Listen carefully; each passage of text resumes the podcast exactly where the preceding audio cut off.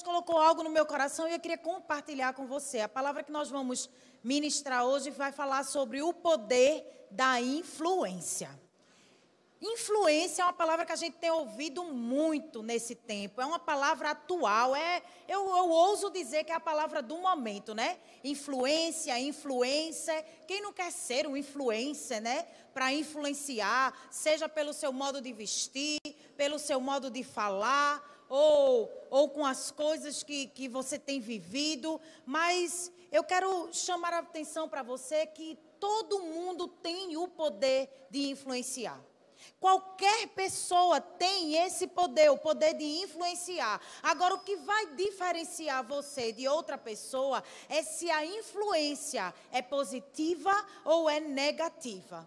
Que tipo de influência você tem recebido e você tem dado? Porque nós hoje vamos conversar não só sobre quem sou eu, quem sou eu, se, eu, se a minha influência influencia pessoas se eu sou uma pessoa influente. Mas eu quero também te levar a pensar quem você tem escolhido para te influenciar.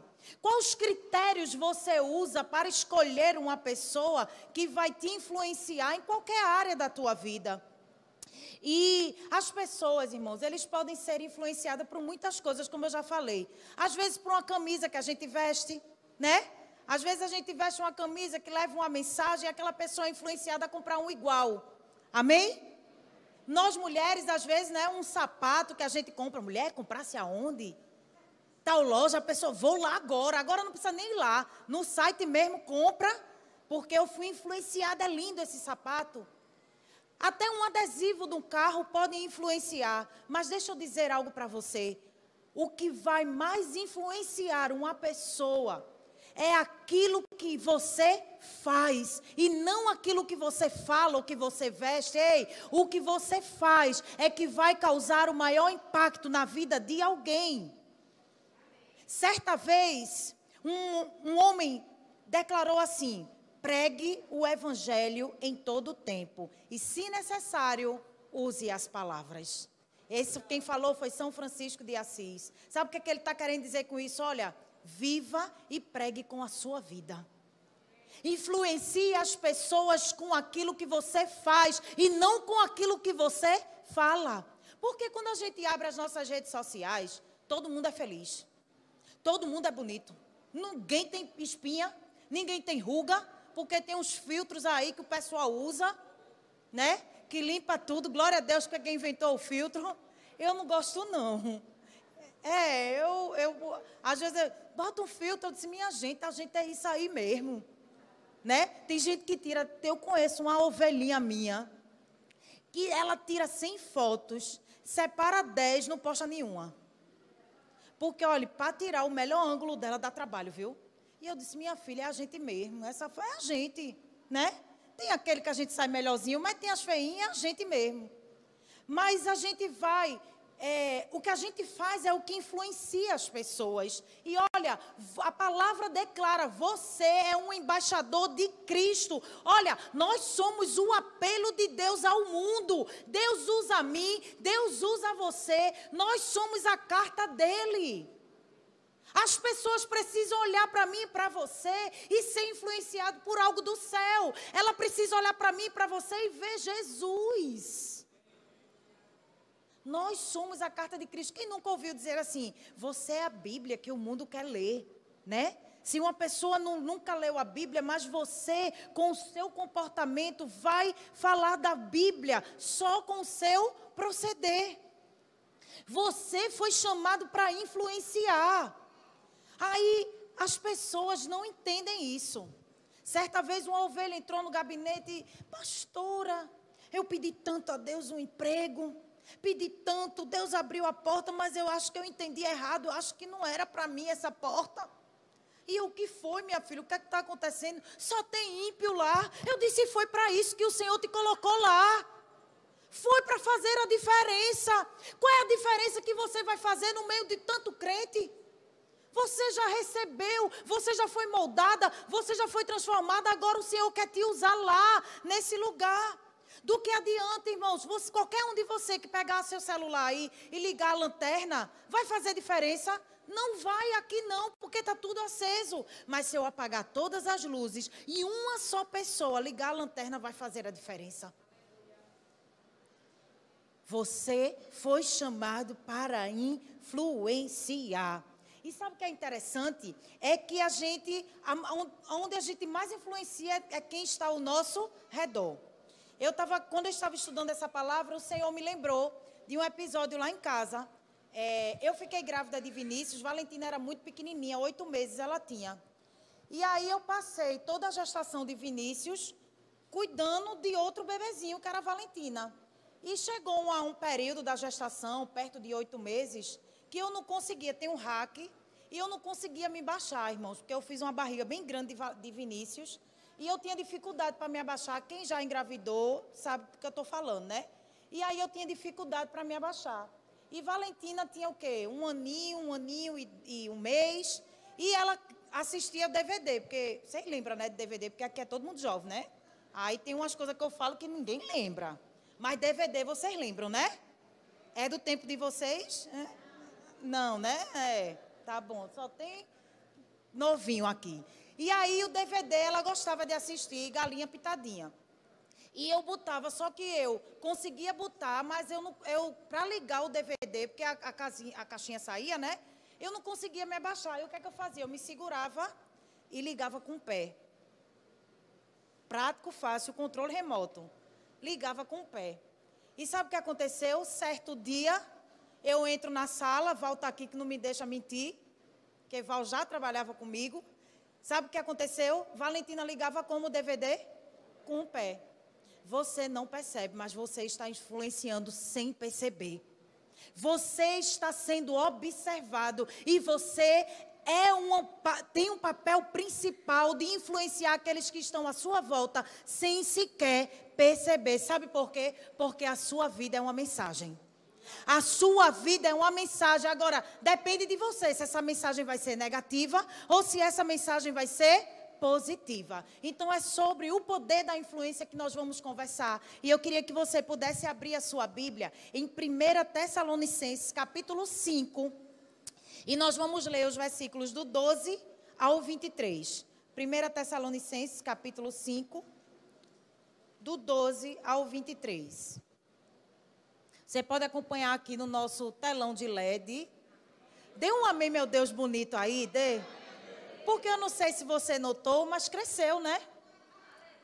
Esse é o ano da conquista e o Senhor tem nos levado a conquistar. Amém? Então, o Senhor está fazendo algo aí diferente. E se você quiser colaborar, você procura a gente. Se Deus falou com você que um pedaço desse é você que vai dar, você procura a gente, viu? Amém. Dê um amém, meu Deus, aí agora? Sim, deixe Deus lhe usar, vaso. Amém? Então você pode acompanhar aqui, os meninos puderem botar. É, 1 Tessalonicenses 5, versículo 12 diz assim: Agora lhes pedimos irmãos, que tenham consideração para com os que se esforçam no trabalho entre vocês, que os lideram no Senhor e os aconselham. Tenham-nos na mais alta estima, com amor, por causa do trabalho deles Vivam em paz uns com os outros. Exortamos vocês, irmãos, a que advirtam os ociosos, confortem os desanimados, auxiliem os fracos, sejam pacientes para com todos. Tenham cuidado para que ninguém retribua o mal com o mal, mas sejam sempre bondosos uns para com os outros e para com todos. Alegre-se sempre. Repita comigo: alegre-se sempre.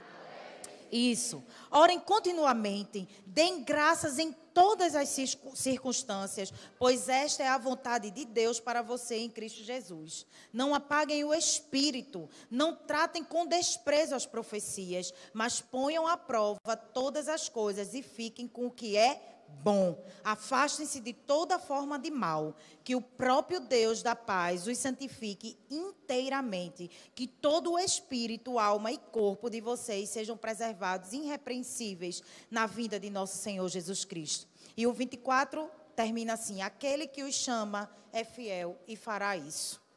Amém. Então eu quero conversar com vocês sobre alguns princípios que o apóstolo Paulo coloca aqui nesses versículos, acerca do poder da influência, porque você foi chamado para influenciar. Você entende isso? Amém?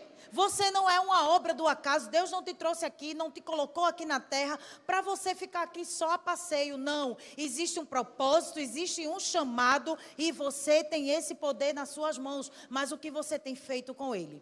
Então, o primeiro princípio de alguém que deseja ser uma influência relevante nesse tempo, ou que deseja é, enxergar em alguém que seja uma influência na sua vida, a primeira o primeiro princípio que essa pessoa precisa ter, essa pessoa precisa honrar sua liderança espiritual.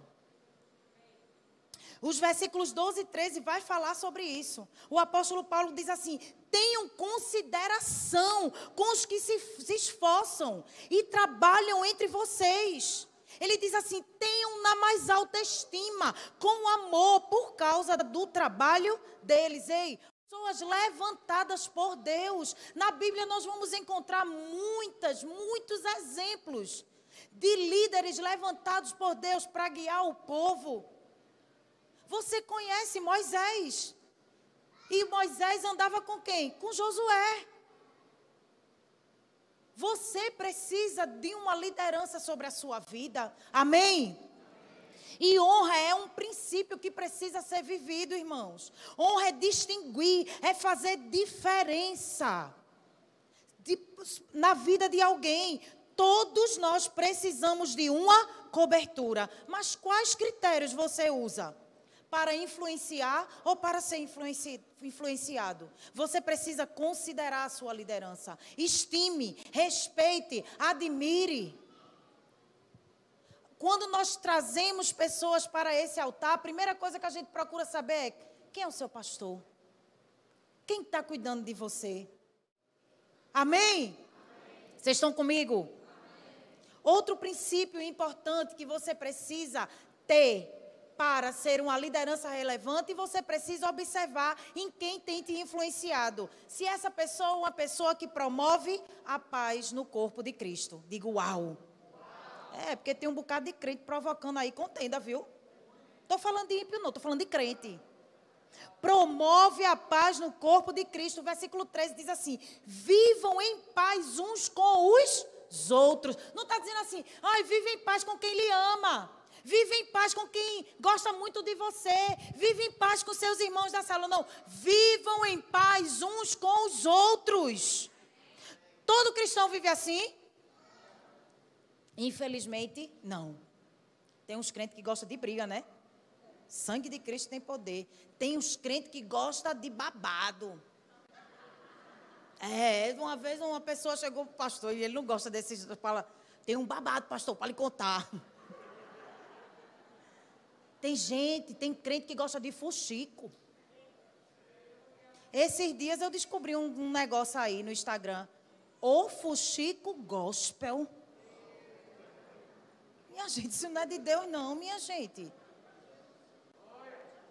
O fuxico, aí você. A senhora viu? Vi, não gostei do que eu vi.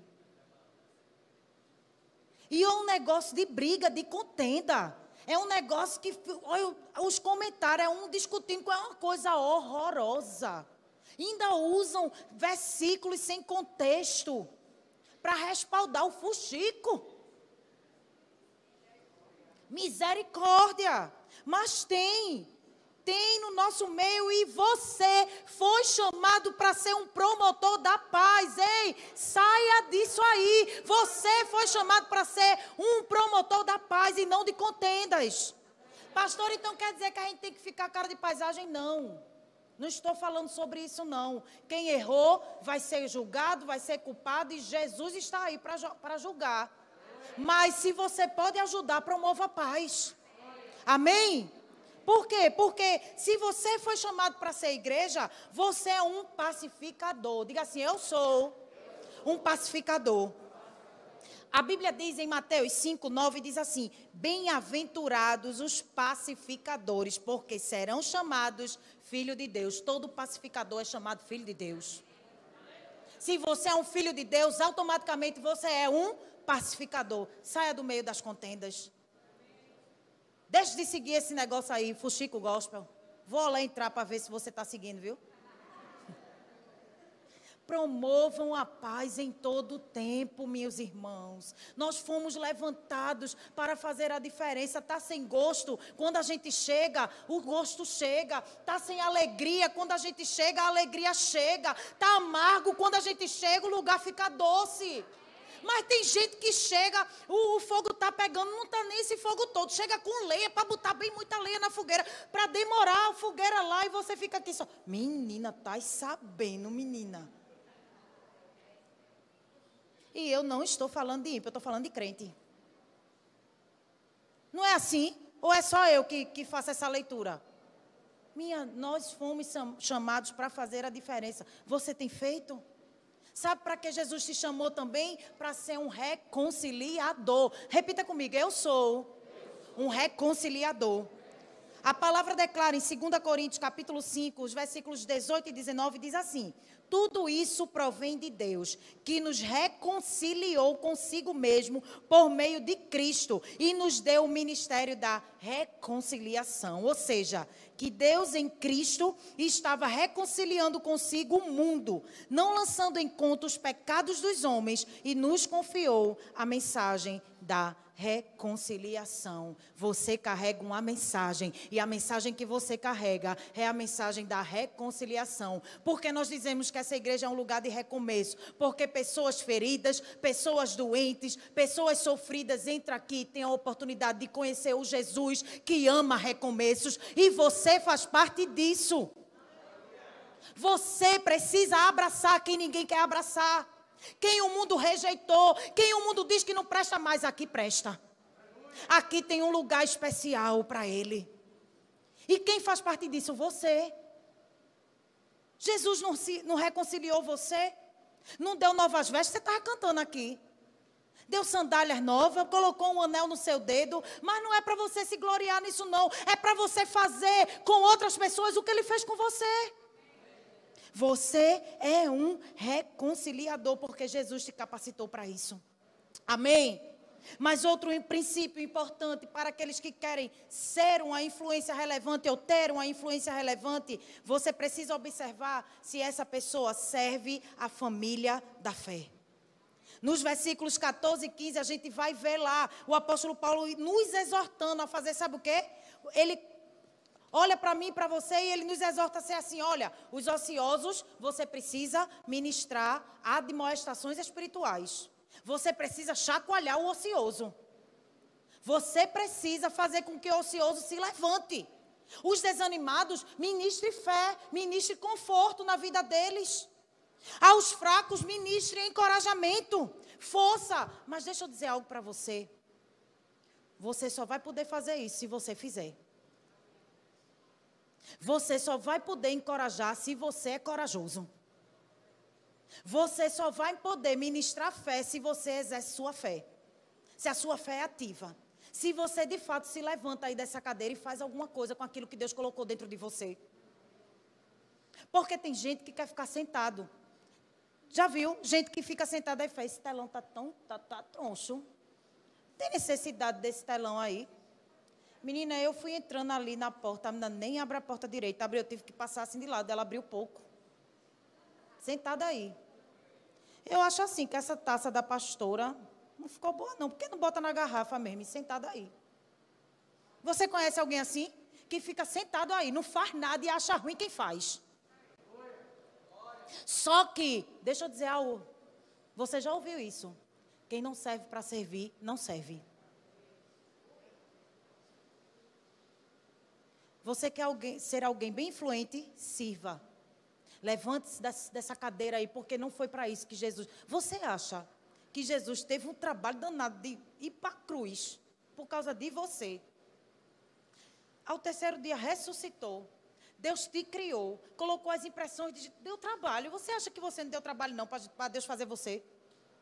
Aí você acha que ele criou você um trabalho danado para você ficar aí só sentado com cara de paisagem, mandando todo mundo não fazendo nada.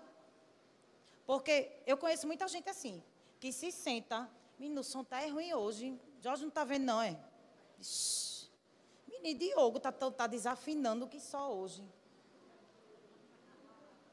Menininho, o cafezinho na recepção tá é frio. O Andresa não tá vendo, não, é?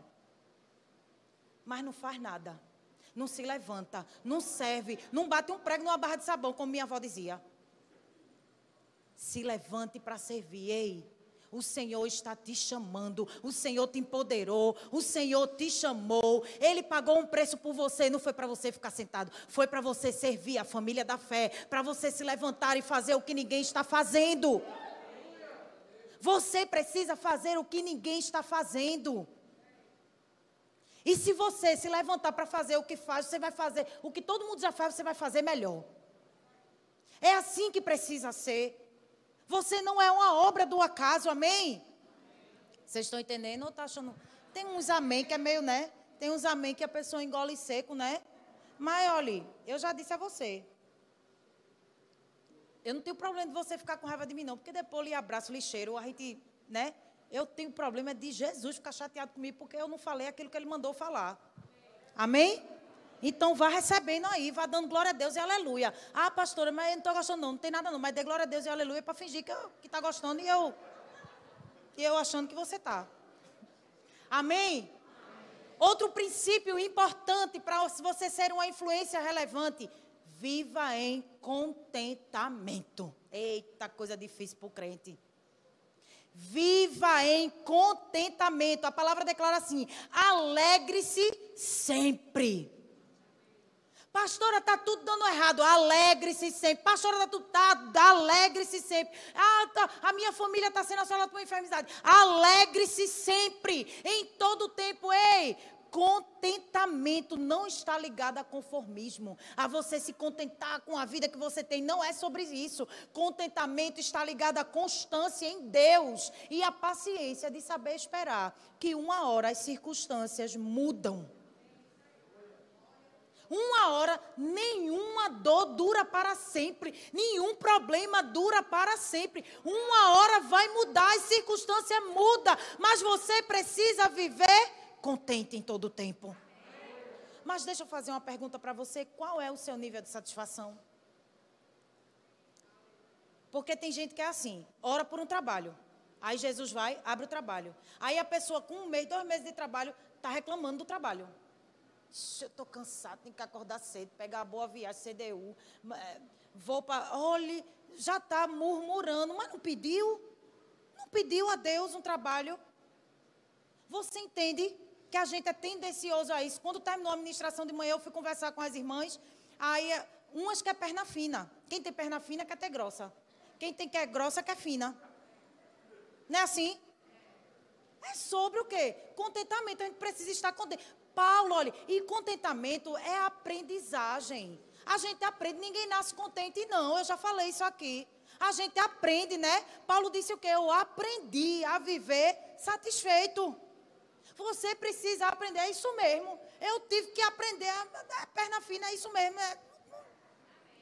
Aí uma amada até disse assim, mas pastor, engrossa. Eu digo, minha filha, nessa altura do campeonato, não engrossa mais não. A tendência é murchar. Meu personal treino está ali. Vocês estão entendendo? Contentamento tem, tem tudo a ver com satisfação, mas também tem a ver, sabe com o quê? Com a vida de oração. Quem tem uma vida de oração se alegra todo o tempo, está contente todo o tempo, está satisfeito. Lembra aquela irmãzinha do coque? Né? Do pitó?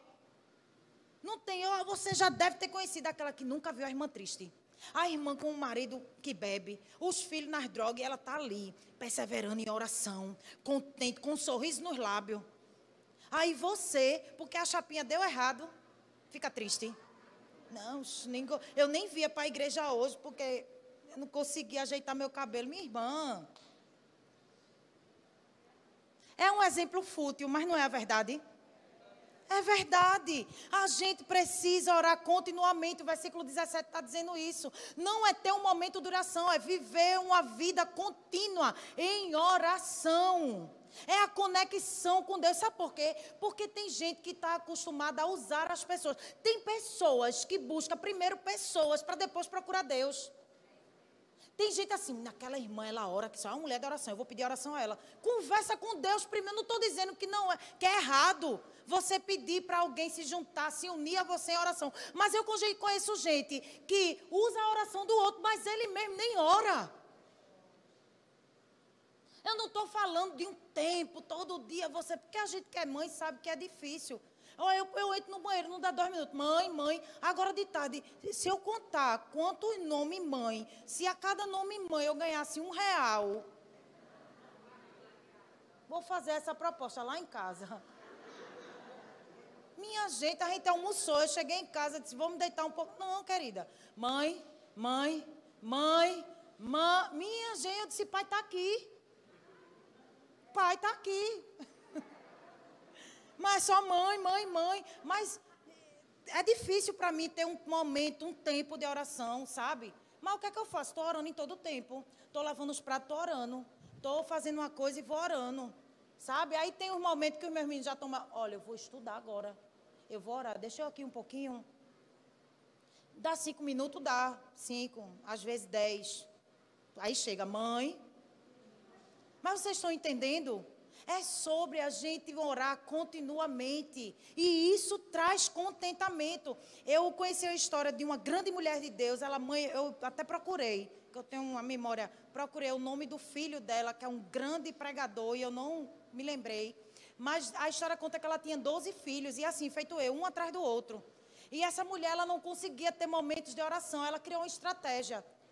Quando ela estava naquela agonia, naquele caos, ela pegava o avental, botava na cabeça. Os meninos tudo corria, já sabia. Mamãe está orando. Era o tempo dela de oração. O avental, sabe?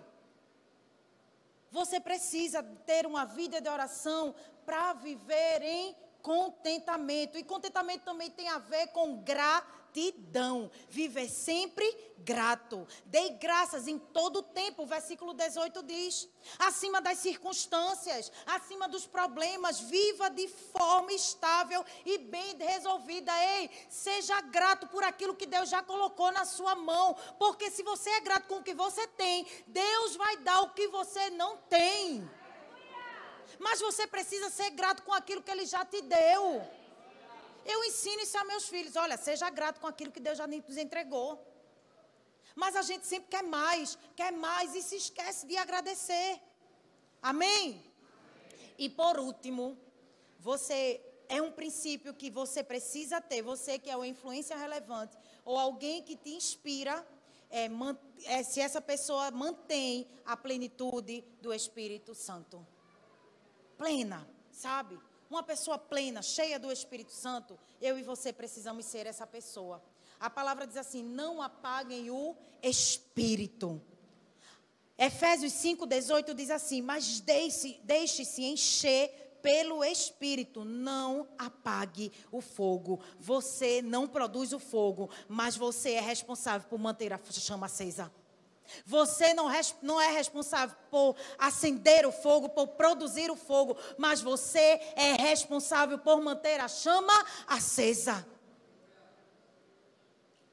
O Espírito Santo está dentro de você, mas você é tão cheio de si mesmo, cheio das vontades, que acaba apagando, ofuscando aquilo que o Espírito Santo já colocou dentro de você. Porque o Espírito Santo vem e com ele vem todos os atributos dele para você. Paciência tem de sobra aí dentro de você. Amor tem muito, compaixão tem aí, longanimidade tem também. Mas você é tão cheio de si, das suas vontades, que ofusca aquilo que o Senhor preparou para que você transborde. Porque não é só sobre ser cheio, é sobre transbordar da presença. E quando nós somos nós mantemos a plenitude do Espírito Santo, sabe o que acontece? A gente tem discernimento. Nós temos discernimento para discernir palavras proféticas. A sabedoria vem, a maturidade vem, o bom senso, o temor. E sabe o que acontece quando a gente tem isso tudo? Farão com que você nem retenha tudo e nem ignore tudo. Você vai ter moderação. E sabe qual vai ser o seu filtro, irmãos? O seu filtro sempre será as Escrituras. Porque nós somos tendenciosos a querer falar daquilo que a gente pensa, daquilo que a gente acha. Ah, se eu fosse dar conselho de acordo com o que eu penso. Mas não é sobre você. Não é sobre o que você pensa, não é sobre o que você acha, é sobre aquilo que ele já colocou dentro de você. Meu marido, ele sempre que vai aconselhar uma pessoa e ele me instruiu dessa maneira, ele disse: "Filha, todas as vezes que você for aconselhar uma pessoa, você pensa assim: o que Jesus faria no meu lugar?" Será que Jesus condenava? Será que Jesus apontava o dedo? O que Jesus faria no meu e no seu lugar. Mas uma pessoa que mantém a plenitude do Espírito, ela vive em santidade. Uma pessoa cheia, cheia da presença do Espírito Santo, ela não tem tempo para as coisas desse mundo. Ela vive, sabe, em outro nível. Ela vive atraindo as coisas do céu para a terra. Sabe por quê? Porque aqui é um caos. A terra é um caos, tudo fica fora do lugar. Tem pandemia, tem morte, tem ladrão, tem assalto. Ei, mas no céu nada mudou. Tudo permanece da mesma forma. Então você precisa ser essa pessoa. Tá tudo fora do lugar, mas você tá pleno aqui, cheio da presença do Espírito Santo. E quem mantém a plenitude do Espírito também espera com integridade a volta do Senhor espera, tem esperança na sua volta e na eternidade. Uma pessoa que espera com integridade é uma pessoa que confia, que tem convicção do céu, que sabe que a nossa morada não é aqui, que a nossa história não termina aqui, que existe um céu, que há uma eternidade onde nós vamos para lá morar com Ele.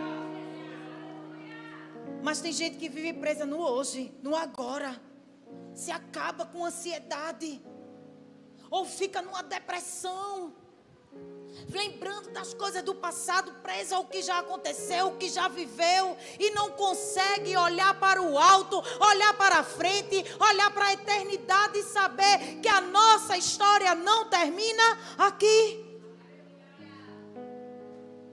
Nós precisamos influenciar mas influenciar para as coisas do alto. Num tempo tão difícil que nós estamos vivendo. De uma perseguição, não sei se você notou, mas eu já notei faz tempo. Uma perseguição religiosa, e se você não notou é porque você está acomodado. Esses dias eu li uma reportagem de uma atriz. Ela era até aquela atriz que fazia Emília. Ela começou uma célula na casa dela. E essa menina atraiu muitas pessoas para essa célula. E ela usava o quintal da casa. E sabe o que aconteceu? Ela foi é, denunciada, dizendo que a casa se tornou uma igreja. Podia se tornar um bar que ninguém ia denunciar. Podia se, se tornar um prostíbulo que ninguém ia denunciar. Mas se tornou uma igreja, vamos denunciar. Eu não sei se você está entendendo o que está acontecendo, mas o Senhor está esperando que você se levante para influenciar, que você se levante para fazer a diferença, que você se levante. O Senhor, ai pastor, eu vou me levantar eu vou fazer o quê? Pergunte ao Senhor, porque o que Ele colocou dentro de você é isso que. Mas sabe por que tem gente que não está sendo usada? Porque tem gente querendo fazer aquilo que Deus não chamou para fazer. Tem pessoas que estão se levantando para fazer dentro da igreja aquilo que Deus não chamou ela para fazer. E vai dar errado. Porque o Senhor, Ele te criou com um propósito específico. E você precisa ir em busca de entender esse propósito e vivê-lo a cada dia para dar sentido à sua vida. O Senhor te chamou para ser uma influência relevante nessa geração. Uma influência que honra a sua liderança espiritual. Uma liderança que promove a paz em tempo e em fora de tempo. Uma, uma, uma influência que serve aos da fé e a todos seus irmãos. Uma, uma influência que vive em contentamento. E uma influência que vive a plenitude do Espírito Santo. As pessoas vão olhar e precisam ver Jesus brilhando em você.